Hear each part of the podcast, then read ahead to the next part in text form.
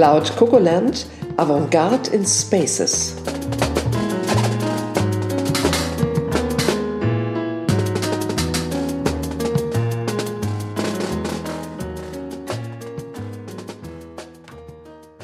Folge 1 Virtuelle Räume.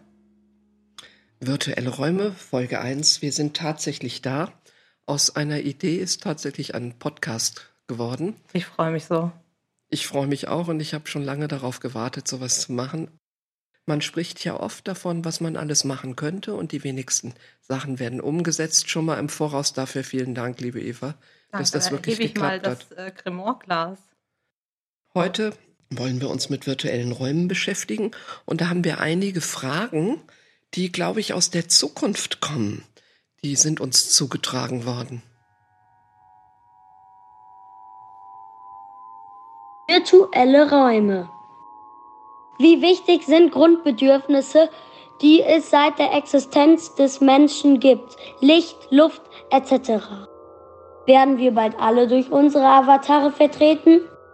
bietet der echte Raum, was der virtuelle nicht hat und umgekehrt. Welche Inhalte lassen sich durch VR transportieren?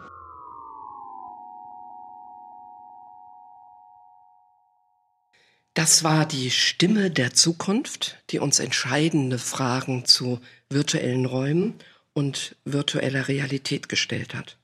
Wir haben uns auch einige Fragen gestellt und diese und auch andere versuchen wir in dieser Sendung ein bisschen zu beantworten, ohne Anspruch auf Vollständigkeit, versteht sich.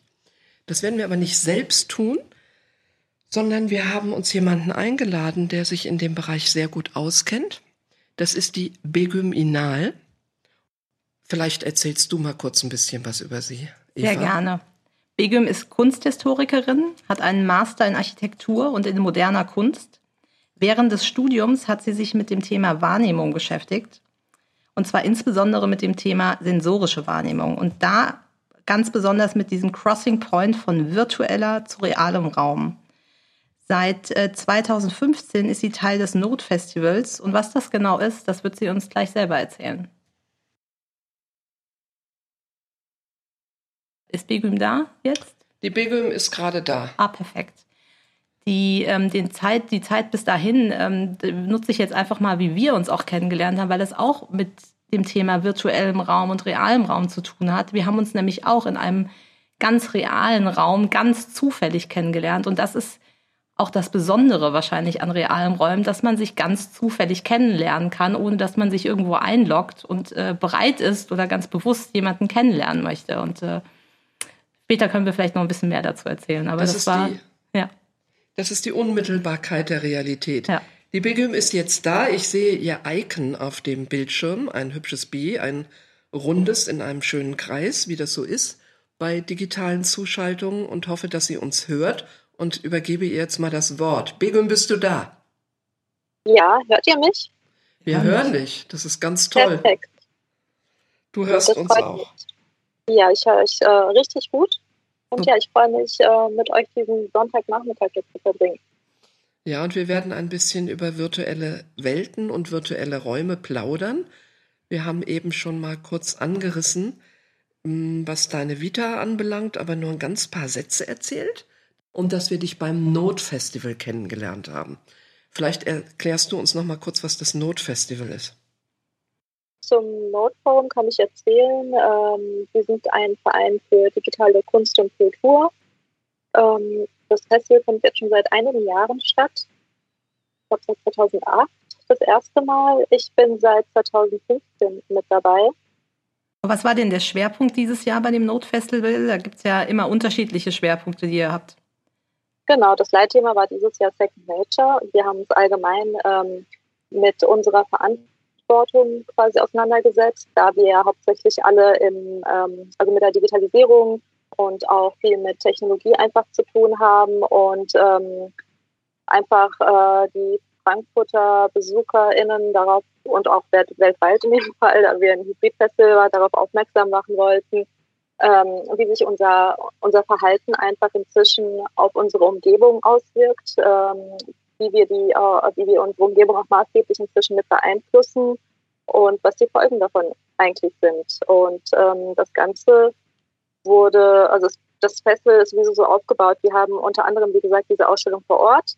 Und dann finden immer noch zu dem Leitmotiv dann unter anderem auch äh, Workshops statt, Programmierworkshops, weil das Ganze auf einer Programmiersprache eigentlich ursprünglich basiert. Und ähm, das Ganze wird auch nochmal ergänzt äh, durch ein Symposium oder wie dieses Jahr über das ähm, Broadcast Studio, ähm, worüber dann, ähm, worüber man sich auch nochmal austauschen konnte zu den verschiedenen Thematiken der Ausstellung und wie gesagt der Workshops. Und ähm, ja, das haben wir dieses Jahr dann auch so dann ähm, eigentlich relativ gut umsetzen können und ähm, haben auch in den Führungen immer wieder versucht, ähm, auch gewisse Diskussionen anzuleiten, sodass man sich einfach über, über unsere Verantwortung einfach ähm, bewusst wird, über den Effekt.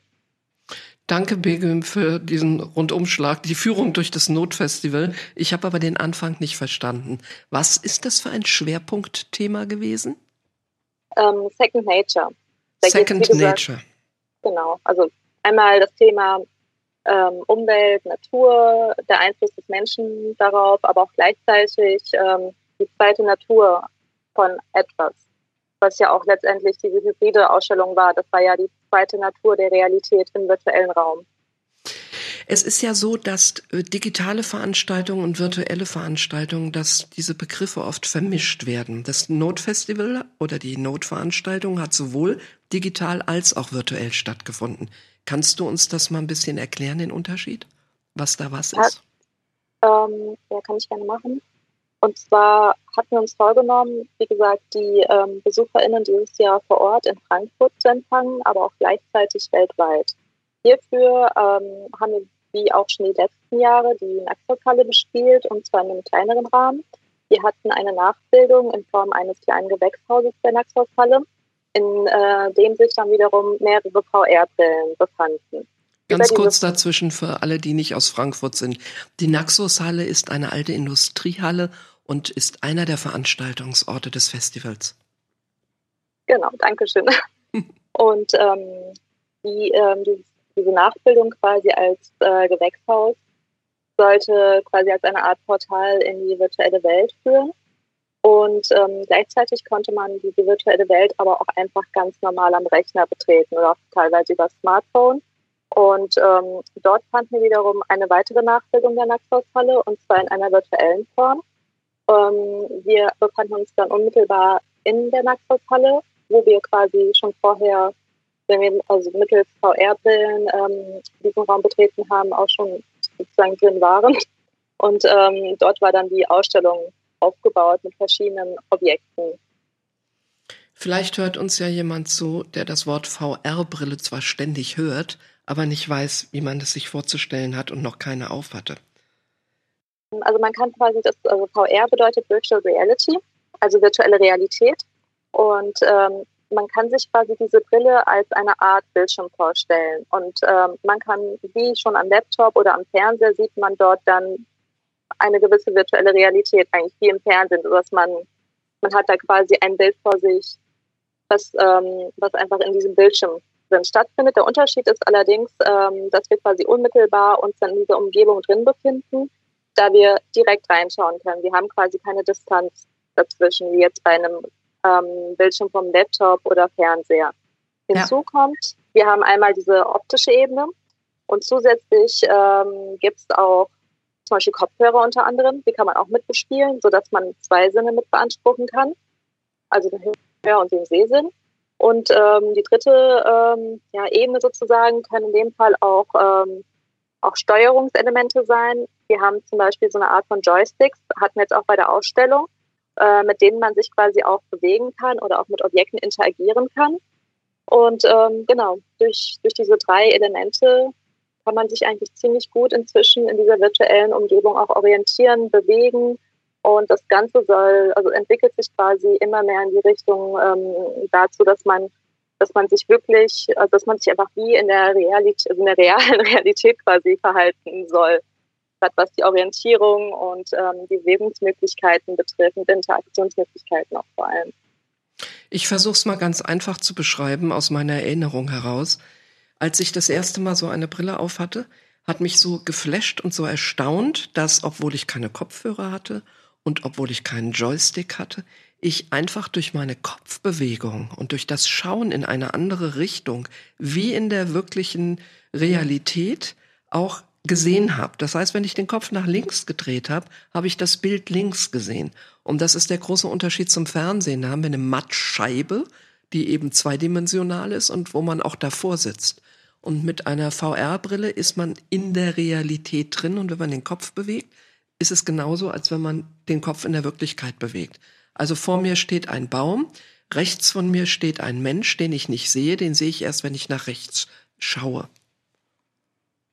Das erste Modell, vielleicht auch ganz interessant, äh, ich habe mich im Vorfeld ja so ein bisschen mit der Geschichte auch beschäftigt, gab es 1987 und die hat damals 49.000 US-Dollar gekostet. Das fand ich eine ziemlich beeindruckende Zahl, ehrlich gesagt.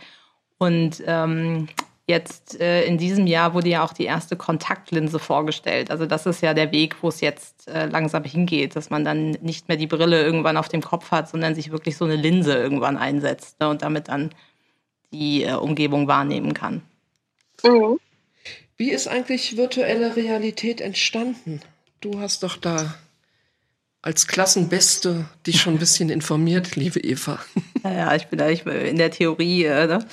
Ähm, ja, also äh, interessanterweise war so die, die, ganz, die ganz ursprüngliche Wurzel ähm, 1788 äh, im Panoramatheater. Und zwar ist das ein Theater gewesen, was äh, aufgestellt wurde 360 Grad, also ein Bild, was 360 Grad um den Betrachter herumging. Und das ist die Wurzel der ähm, VR im Grunde genommen, weil das erste Mal der Betrachter in der Mitte eines Bildes stand. Und das äh, ging dann weiter mit dem Stereoskop, wo man durch einen Apparat äh, gucken konnte und der so konzipiert war, dass man dann 3D sehen konnte. Dann gab es die Flugsimulatoren, die NASA, die sich mit dem Thema beschäftigt hat. Und dann natürlich die Gaming-Industrie, die das äh, Thema jetzt in den nächsten, in, seit den letzten Jahren wirklich vorangebracht hat. Und man muss natürlich wissen, in den 80er, 90ern, das war ja so der erste Hype äh, von VR. Da gab es nie so den richtigen, kompletten Durchbruch außerhalb von Gaming, weil es bei den Bildübertragungsraten Probleme gab und es dann zu Übelkeit und solchen Themen kam. Also die Technik war noch nicht so weit wie die Vision. Und da sind wir wahrscheinlich jetzt langsam, oder, Begim? Ja, also ich muss sagen, ähm, allein das, was ich jetzt die letzten Jahre mitbekommen habe, wie gesagt, also mein erstes Node-Festival war 2015 und wir hatten bereits damals schon ähm, verschiedene VR-Arbeiten. Ähm, wenn ihr wollt, kann ich euch auch nochmal eine Arbeit nennen, die ich bis heute sehr beeindruckend finde. Weil ähm, bei mir vor allem, also ich habe schon mich sehr früh, ähm, also mir ist es sehr früh schon aufgefallen, dass äh, je mehr Sinne getäuscht werden, umso besser diese Illusion eigentlich funktioniert. Und je perfektionierter auch die ähm, Sinnetäuschung auch stattfindet, umso mehr hat man das Gefühl, dass man wirklich sich eine, in der Realität eigentlich befindet. Das war eine Arbeit von der Gruppe Biennale Lab. Ähm, die beiden haben quasi zwei VR-Kameras, äh, also VR-Brillen mit einer Kamera vorne drauf ähm, ausgestattet, sodass man quasi, wenn ich jetzt, sagen wir, Eva, du hast eine Brille aufgehabt und ich auch, dann habe ich quasi das Bild gesehen, ähm, was du vor dir hattest und du hast das Bild gesehen, was ich vor mir hatte über unsere jeweiligen Kameras. Und, ähm, wir haben da immer zur Eingewöhnung und Orientierung haben wir immer eine kleine Choreografie mit den Teilnehmenden ähm, durchgeführt, sodass man eine gewisse Synchronität dadurch erfahren konnte und sich dann sehr äh, langsam quasi bewe bewegt hat, um Gefühl überhaupt dafür zu äh, bekommen, wie sich die andere Person bewegt. Und ähm, man ist dann, wie gesagt, man ist dann langsam aufgestanden, ich habe dann auch teilweise, um so ein bisschen zu stören oder zu irritieren, habe ich zum Beispiel der einen Person mal ein rotes Gummibärchen gegeben, der anderen Person grünes, sodass man quasi auch was schmecken konnte, aber unterschiedliche Sachen geschmeckt hat. Und ähm, genau, das Finale war dann quasi, dass man zunächst sich selbst im Spiegel gesehen hat. Und ich habe dann natürlich dich dann gesehen, obwohl ich eigentlich vom Spiegel stehen müsste das hat mal zu einer Verwirrung gefühlt und äh, geführt und ähm, das Finale war dann, als man diese Trennwand aufgehoben hat. Man hat die ganze Zeit quasi eine Wand vor sich gehabt, so dass man ungestört sich erstmal mit sich selbst beschäftigen konnte. Und bei der Aufhebung der Wand standen wir uns gegenüber. Aber ich habe mich dann gesehen, du hast dann dich gesehen. Und ähm, da ging wiederum diese Illusion auch kaputt das war also für mich, wie gesagt, ein sehr interessantes Erlebnis. Und damals war die VR-Technologie noch nicht so wirklich ausgeklügelt. das Interessante war hierbei die Idee einfach, dass man, wie gesagt, mit einer ganz primitiven Kamera das Ganze ausgestattet hat, die, die auch eine ganz gute Qualität hatte, sodass ähm, dass man das, äh, diese Erfahrung auch machen konnte, die sehr empathisch war. Grundstein ist ja sowieso die Idee. Eva hat eben gesagt, dass eigentlich das aus dem Theater kommt, dass die Grundidee völlig untechnisch vermittelt ist. Da ist also kein Medium dazwischen geschaltet gewesen, sondern man hat ein 360-Grad-Erlebnis gehabt, in dem man sich in der Mitte eines inszenierten Raumes befand. Das finde ich ganz äh, interessant, weil im Moment suchen wir doch alle nach Anwendungsmöglichkeiten. Und vielfach ist es so, dass bei dem Erleben in der virtuellen Realität die Unmittelbarkeit des Austausches zwischen Menschen fehlt und vor allen Dingen die Emotion.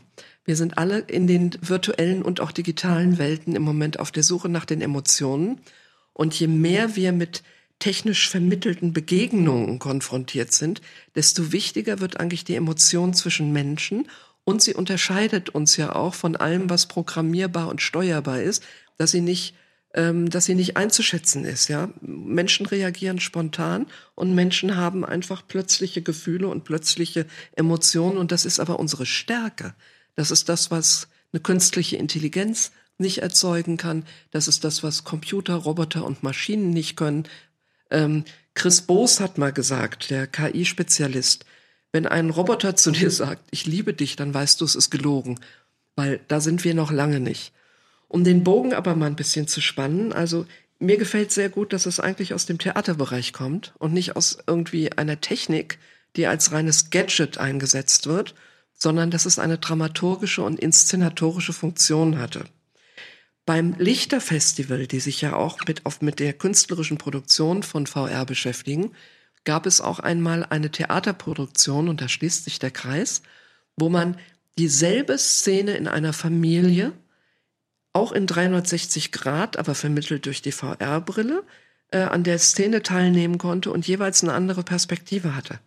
Also ich glaube, es war sogar eine Gewalt- oder eine Streitszene in einer Familie und einmal hast du es durch die Perspektive der Mutter gesehen, wenn du gerade ausgeguckt hast. Wenn du dich nach rechts gedreht hast, hast du dieselbe Szene nochmal aus der Perspektive des Kindes gesehen und so weiter. Und auch da muss ich sagen, das war eine unheimlich intelligente Anwendung, weil man einfach nicht nur einen Effekt hatte, sondern weil es eine Funktion hatte. Es machte Sinn, dass es in VR ist. Man konnte nicht nur eine äußerliche Perspektive wechseln, sondern auch eine inhaltliche Perspektive. Und jetzt frage ich mich, wie in der Zukunft mit VR umgegangen wird. Wo sind denn die Einsatzmöglichkeiten außerhalb, man guckt sich einen Raum an und kann vielleicht durch eine Immobilie laufen, was auch interessant ist dass man nicht nach Kuala Lumpur fliegen muss, wenn man dort investieren möchte, sondern vielleicht schon mal einen kleinen Rundgang von Frankfurt aus machen kann. Aber siehst du da, hast du da eine Vorstellung, hast du da ein Bild, wo Einsatzmöglichkeiten sind? Ja, auf jeden Fall. Also ich denke, ähm, dass man so ziemlich eigentlich alles dadurch simulieren kann. Also man kann es auch sehr gut zum Beispiel in der Forschung nutzen, um zum Beispiel, jetzt fällt mir ganz spontan ein, ähm, um zum Beispiel Ärztinnen ähm, auszubilden, dass man eine gewisse Operationssituation vielleicht im Vorfeld schon mal ähm, durchaus probiert quasi, um ein Gefühl dafür zu bekommen. Ich meine, du musst es nicht nur im künstlerischen oder im Gaming-Bereich irgendwie einsetzen. Da sind echt, ähm, du kannst dir ganz viele unterschiedliche Bereiche eigentlich mit eindecken, um allgemein sich einfach um, auf etwas einfach vorzubereiten. Ich, glaub, ich denke, das ist schon in dem Bereich sehr hilfreich. Gibt es ja teilweise auch schon, ne? Also dieses Thema des digitalen Zwillings oder so, das gibt es ja schon in mehreren ähm, Bereichen oder die, die Doppelung von äh, Gebäuden. Also das ist ja heute auch schon reell, ne? dass man da nicht äh, real. Was ist der digitale Zwilling? Eine digitale Nachbildung, das gibt es äh, von Gebäuden, das gibt es von auch, ich glaube, sogar von Organen, das gibt es äh, von Maschinen, ähm, um quasi die, die Lebensdauer teilweise zu simulieren, ähm, eben nicht alles aufwendig nachbauen zu müssen. Ach, und das funktioniert dann auch tatsächlich in der virtuellen Realität. Ja. Dass also dann ähm, eine Maschine kaputt geht, weil irgendein Teil abgenutzt ist? Man kann zum Beispiel Windkanäle simulieren in der äh, virtuellen Realität. Interessant. Und in der Medizin wird es schon angewendet, Bigge? Das weiß ich ehrlich gesagt nicht, aber das wäre auf jeden Fall ein Feld, das ich mir vorstellen könnte. Ich meine, man kann es auch negativ natürlich, oder das heißt negativ, da ist wahrscheinlich, da bin ich einfach ein bisschen kritisch. Hm, zum Beispiel, dass man halt Drohnen dadurch dann kontrolliert, ähm, also im Militäreinsatz oder so. Na, da hast du echt sehr unterschiedliche Nutzungsmöglichkeiten. Aber ja, da müsste ich mich auch ehrlich gesagt nochmal genauer mit äh, auseinandersetzen, wie jetzt der aktuelle Stand der Nutzung ist. Aber wir können uns das ja mal vorstellen. Was ist jetzt der Unterschied, ob man ein wirkliches Flugzeug fliegt und Leute ähm, mit Bomben bewirft oder ob man das in der virtuellen Realität tut? Ist es dann nicht besser, es äh, virtuell zu vollziehen, als tatsächlich Menschen zu töten? Naja gut, ich meine, ähm, du kriegst dadurch natürlich eine sehr künstliche Distanz zu deiner Tat, weshalb, ähm, weshalb du wahrscheinlich auch hemmungsloser damit einfach umgehen kannst, weil du nicht wirklich unmittelbar in dieser Situation drinsteckst du hast jetzt, also in dem ähm, Augenblick wird dir natürlich dann doch wieder die Distanz dann wahrscheinlich bewusst, dass du doch in einem Safe Space quasi bist und nicht wirklich unmittelbar in dem Flieger. Du meinst, dass man dann aber reale Menschen tötet und nicht virtuelle Menschen? Ja, ja, Menschen. nee, ich rede, ich rede wirklich, ähm, genau, also wirklich im Krieg zum Beispiel, im Kriegseinsatz. Da gibt es ja, da gibt's ja auch schon Drohneneinsätze und so weiter. Das ist ja auch eine Debatte einfach, was es quasi auch mit den Menschen macht. Wäre es nicht denkbar, dass man Kriege stellvertretermäßig in die virtuelle Welt beamt und dann wenigstens keine Menschenleben mehr äh, ähm, ähm, äh, tötet, also keine Menschen mehr tötet? Also zum Beispiel, ähm, was mit Aleppo jetzt passiert ist, jeder kennt diese Bilder von dieser schrecklich zerstörten Stadt. Wäre es nicht einfach denkbar und auch wünschenswert, wenn sowas schon sein muss als Krieg, dass es in der virtuellen Welt stattfindet und das echte Aleppo stehen bleibt? Ähm, naja gut, äh, hätten wir natürlich weniger Leid und Elend danach. Wäre, ich meine, warum, warum führen wir überhaupt Krieg? Ich glaube, das ist, äh, ich weiß nicht, also das ist ja, man möchte natürlich ähm, anderen Ländern Schaden fügen. Und das geht natürlich einfacher, indem man dann wirkliches Leben dann zerstört. Aber ja, wäre vielleicht ehrenhafter dann in dem Fall, wenn man einfach das Ganze virtuell austragen würde. Auf jeden mhm. Fall eine interessante Überlegung müssen sich dann natürlich auch alle an die Spielregeln halten und wer verloren hat, hat dann auch in der virtuellen Welt verloren. Was gibt es noch für Anwendungsmöglichkeiten? Mich würde ein Thema auch noch interessieren, weil du hast dich ja auch auf das Thema Perception, Wahrnehmung äh, fokussiert. Ne? Und ähm, mhm. welche Dinge sind denn eigentlich virtuell überhaupt aus deiner Sicht simulierbar? Also was ist etwas, was wirklich der echten Welt, im echten Raum nur stattfinden kann? Und was ist äh, durch die virtuelle Realität simulierbar, was, ist, was kann da möglich werden? Also wie also, echt kann die virtuelle Welt werden sozusagen, ja? Ähm, also es ist wie gesagt äh, einfach von, von der Bespielung der verschiedenen Sinne einfach abhängig, weil je mehr äh, Sinne angesprochen werden und auch ähm, wirklich quasi der Realität sehr nah entsprechend bespielt werden, umso perfekter ist eigentlich diese Illusion. Und ähm, wenn die Illusion gut ist, dann haben wir das Gefühl, dass wir uns in einer realen Umgebung befinden. Und ähm, ganz gut funktioniert es natürlich bisher optisch, weil die Grafik einfach besser wird. Hinzu kommt, dass man natürlich die Lautsprecher auch sehr gut einsetzen kann, sodass, wie gesagt, zwei Sinne äh, beansprucht werden. Hinzu kommen auch, man kann zum Beispiel gewisse Rucksäcke oder sowas aufsetzen, die vibrieren. Da, um zum Beispiel, da hat man auch eine Arbeit mal, da wurden, ähm, hat man sich quasi, hat man ähm, sich in den Körpern von verschiedenen Tieren befunden und war unter anderem eine Libelle und man hat dann quasi diesen Flügelschlag auf einmal am eigenen Rücken gespürt durch diese Vibration des Rucksacks. Und ähm, wie gesagt, je mehr Sinne eigentlich angesprochen werden, umso besser funktioniert diese Illusion. Da sind wir wieder bei Karl, der Stimme aus der Zukunft, der gefragt hat, ob die Grundbedürfnisse des, äh, Grundbedürfnisse des Menschen auch in der virtuellen Welt befriedigt werden. Na, das ist eine gute Frage. Ich glaube, ich weiß nicht, das ist eine interessante Frage. Ich Bestimmte gehen nicht. Also zum Beispiel essen können wir, glaube ich, nicht im virtuellen Raum, dass wir danach satt sind. Ja gut, man kann natürlich, es geht dann mehr in so eine Richtung von Matrix dann ehrlich gesagt schon fast. Ich meine, man müsste halt irgendwie parallel dann vielleicht gefüttert werden. So ist es ja möglich. Ich habe ja auch bei der einen, ähm, bei dem einen Projekt an den Menschen Obst und Gummibärchen zum Beispiel in die Hand gedrückt. Das sind dann die meine, wie bitte? Das sind dann die sogenannten Hybridveranstaltungen, ja, die man jetzt ja schon versucht, aus der Not herauszumachen. Ich kann mich erinnern, in den 90er Jahren, da wart ihr alle noch, da war von euch noch nicht die Rede. Da gab es mal so eine Idee, dass man Cybersex haben würde und dass darin die Zukunft lag, liegen sollte. Ich weiß, man konnte einen Anzug anziehen und äh, sich mit jemandem, Internet war noch neu, sich mit jemandem treffen, der auch so einen Anzug anhatte. Und dann hat man sich gegenseitig berührt und diese ähm, Anzüge vibrierten, auch die Handschuhe vibrierten, die man dazu trug. Und man überlegte damals, ob darin vielleicht die Zukunft läge. Vor allen Dingen, wenn es irgendwann mal schreckliche Krankheiten geben könnte. Da war, glaube ich, aber noch HIV vor allen Dingen die Idee, weil man hat erst zehn Jahre mit HIV verbracht und dachte, so könnte man vielleicht wieder mehr Sex, Drugs and Rock'n'Roll in die Welt bringen, indem man sich zum Cybersex verabredet. Ich glaube aber, dass ähm, das Sachen sind, die wir in der virtuellen Welt nie so erfahren werden wie in der echten Welt, weil uns da die Unmittelbarkeit der Begegnung fehlt. Emotionen können wir aber auch erzeugen in der virtuellen Welt. Ja, ein kleines Veto. Also ich ähm, habe, äh, es, es gab ja den ersten Japaner, der 2009 einen Avatar geheiratet hat. Also er hat sich sehr hingezogen gefühlt zu diesem Avatar. Das gibt's jetzt auch äh, immer öfter übrigens äh, in Japan. Und dieses Thema Sex ist natürlich ein Riesenthema neben Gaming. Also da gibt es jetzt auch Puppen und so weiter, alles Mögliche. Ne? Aber das ist natürlich, ähm, ja. Und das geht übrigens auch schon in die 20er zurück. Also es ist auch eins der ersten Einsatzthemen gewesen, die es damals gab. Da hat man sich Naturkatastrophen und äh, solche Bildchen auch gerne angeguckt, ja, in 3D. Ich glaube aber, dass wir da trotzdem im Bereich der ähm, der Passion sind, weil also gerade in Japan gibt es ähm, sehr viele Spielarten der Sexualität, die wir sehr eigenartig finden. Und ähm, es gibt, das ist tatsächlich eine sogenannte sexuelle Perversion, dass man ähm, anthropomorphistisch ähm, Emotionen auf leblose Dinge überträgt. Also es gibt auch Leute, die haben versucht, es hat jemand versucht in Holland seine Jukebox zu heiraten, weil er seine Jukebox liebt.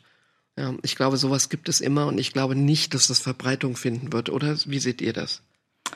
Würde es auch ein bisschen abhängig machen äh, von der Generation. Also ich glaube, es ist schon ein Unterschied, wenn du komplett ähm, native virtual aufwächst, wenn dein erstes Computerspiel mit sechs in deinem Zimmer steht, ja, was ich äh, und ähm, du mehrere Stunden den ganzen Tag da verbringst. Also es gibt ja auch Unternehmen, die in den USA, die sich per Avatar treffen und denen das ausreicht. Also ich, ich glaube, ich kann mich da gar nicht, auch ne, wenn ich jetzt vielleicht gar nicht so weit von dieser Generation entfernt bin, aber ich kann mich da gar nicht reinversetzen, weil ich bin so nicht groß geworden. Ich glaube, man muss nicht so groß werden. Ich glaube, da äh, haben wir im Moment ja einen Treiber hier unterwegs, weltweit der uns dahin bringt, dass wir ähm, ja, Entwicklungen, die wir vielleicht, äh, für die wir lange Zeit gebraucht hätten, Begim, du wirst mir vielleicht recht geben, die wir irgendwie jetzt im Schnelldurchlauf alle erleben, messen, die ja im Moment nicht möglich sind. Ne? Da gibt es dann schon eine gehobene Form von virtueller Messe, wo man sich als Avatar durch Messeräume bewegt, wo man auch dynamisch mit Menschen sprechen kann. Das heißt, wenn ich mit dir flüstere auf dieser Messe, ist es nicht so wie bei den primitiven Varianten, dass das jeder hört, sondern wir können wirkliche Tête-à-Têtes machen und da habe ich mich auch schon als Avatar durchbewegt, aber ich weiß es nicht, ob ich mich da auch vermehren würde, eine Familie gründen als Avatar in der virtuellen Welt und Sex haben? Was sagt ihr als Betroffene dazu? Jetzt ist aber Schweigen. Jetzt, ich überlege tatsächlich. Also für mich kann ich es mir auch nicht, äh, überhaupt nicht vorstellen. Aber wie gesagt, ich glaube, die nächste Generation ist eine andere Generation. Und ähm, ich erlebe, dass die deutlich virtueller unterwegs ist, deutlich ähm, anders kommuniziert. Also ich, ich kann mich da nicht reinversetzen. Ne? Begüm, du hast doch schon mal so eine Erfahrung gemacht, so eine kleine Grenzerfahrung die, ähm, die mit Berührung zu tun hatte und damit, dass man sein Gegenüber antizipiert hat. Kannst du dir vorstellen, dass man in der virtuellen Welt auch Sex haben kann? Begum hat aufgelegt. Nein. Aus der Leitung geflogen wahrscheinlich. Tatsächlich ist uns die Begum aus der Leitung geflogen. ich hoffe, das ist ein technisches Problem. Ja. Und sie hat nicht einfach aufgelegt. Da ist sie wieder. Begüm, ich hatte dich gerade gefragt, ob du dir vorstellen kannst, in der virtuellen Welt auch Sex zu haben. Da warst du weg. Ich nehme an, du hast nicht aufgelegt aus moralischen Gründen. meine Verbindung war weg. Aber ich meine, daran sieht man, dass es doch, ich meine, wirklich, wie die Realität kann, kann die virtuelle Welt einfach nicht sein, weil wir gewisse Bedingungen einfach haben. Ja. Und wenn das Netz zum Beispiel nicht funktioniert, dann ist man weg. Und ich meine, in der Realität wäre es natürlich sehr merkwürdig, wenn ich einfach mal verschwinden würde. Mhm. Deshalb, ich glaube, man muss halt schon irgendwie ähm, daran denken, dass es einfach nicht die Realität ist und sein kann, dass die Realität doch äh, materieller einfach ist und das direkt ein, unmittelbar vor Ort. Das ist eigentlich ja. ein schönes Schlusswort. Und ähm, wir sagen dir vielen Dank. Hast du noch irgendeine Frage offen? Liegt dir noch irgendwas auf dem Herzen oder möchtest du irgendeine Botschaft an uns richten? Ach, ähm, ich meine, das ist ein sehr großes Thema. Ich könnte noch ewig mit euch darüber quatschen, ehrlich gesagt. Ähm, also auch gerade was, was den ähm, quasi was den Ersatz äh, betrifft zum Thema emotionale, äh, emotionale Nähe, auch Sex oder auch, ähm, ich meine, es werden auch KIs inzwischen äh, probeweise versucht in Altersheim irgendwie an, äh, einzusetzen. Da gibt es auch im Futurium in Berlin zum Beispiel jetzt eine Kuscheltier, was ausschaut wie eine Robbe und mhm. äh, auf gewisse Bewegungen, Sprache und so weiter reagieren kann und etwas auch versucht zurückzugeben. Zu meiner Kindheit waren es Herbies. Inzwischen, äh, ich meine, das hat sich alles weiterentwickelt. Es ist schon interessant zu sehen, in welche Richtung das geht. Aber ja, ähm, ich finde, ähm, trotz allem versuche ich auch einfach die Realität, so wie sie ist, einfach zu schätzen. Die virtuelle Welt macht mir auch unglaublich viel Spaß, weil ich da auch einfach Sachen gerne, also einfach ausprobieren kann ohne Angst zu haben, zu scheitern oder dass irgendwas Großartiges irgendwie schief geht oder sowas. Es, also es ist einfach spannend. Und man kann sich da auf eine andere Art und Weise verwirklichen. Ich finde es auch und ich finde auch toll, wie gerade diese Entwicklung voranschreitet, in welcher Geschwindigkeit. Das gefällt mir gut. Wir werden alle ganz bald sehr viel damit zu tun bekommen. Und äh, in diesem Sinne sagen wir jetzt, glaube ich, Tschüss und vielen Dank, liebe Begüm. Wir werden noch weiterreden darüber. Nicht Vielen nur Dank, heute, vielleicht, sondern Danke euch. ein andermal noch. Bis bald. Tschüss. Bis bald. Hab einen schönen Ciao. Abend. Ciao. Danke gleichfalls. Was ja auch spannend ist, ist jetzt nochmal die Brücke zu schlagen zur Architektur. Ähm, was ich ganz interessant finde, ist, dass ganz oft die virtuelle Realität versucht, die echte Architektur zu imitieren und nicht vielleicht das Potenzial nutzt, was ganz anderes oder Neues zu erschaffen oder eine Erweiterung zu schaffen. Och, da sagst du was. Ich habe mir ganz viele Plattformen angeguckt, um Alternativen für Messen zu finden, weil ich ja auch beruflich damit zu tun habe. Und äh, alle jetzt ihre Messen digital und virtuell machen wollen, ohne die Begriffe zu unterscheiden. Und äh, habe dabei gesehen, dass die meisten Anbieter wirkliche Messehallen und Räume imitieren. Also ich bin durch eine Multifunktionshalle, die so nach Erfurt aussah, gelaufen. Ich bin durch scheußliche Messerhallen mit äh, Standardbausystemen gelaufen, mit Standbausystemen, wo äh, die noch nicht mal so teuer waren wie die üblichen Oktanorm-Systeme und habe dann immer hinterher gesagt, wieso imitiert ihr in der virtuellen Welt die reale Welt? Warum eine Multifunktionshalle so aussieht, wie sie aussieht, hat Gründe. Wir sind hier in der virtuellen Welt. Mein Messestand der soll ein Dschungel sein. Oder ein, ein, ein, ein, ein, ein in einem Schloss, ja, ein, ein Spiegelsaal in einem Schloss hätte ich gerne als virtuellen Raum. Und äh, es gab sogar eine Firma, die hat das danach umgesetzt. Und die virtuellen Räume sehen ganz anders aus als vorher. Find Schönen Gruß nach Hamburg.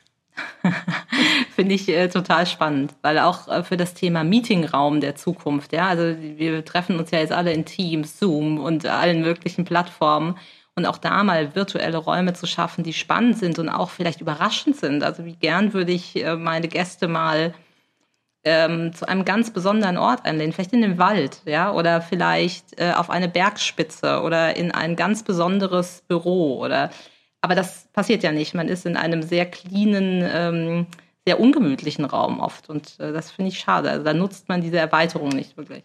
Also meistens, bis auf die ja. ersten, die jetzt damit angefangen haben.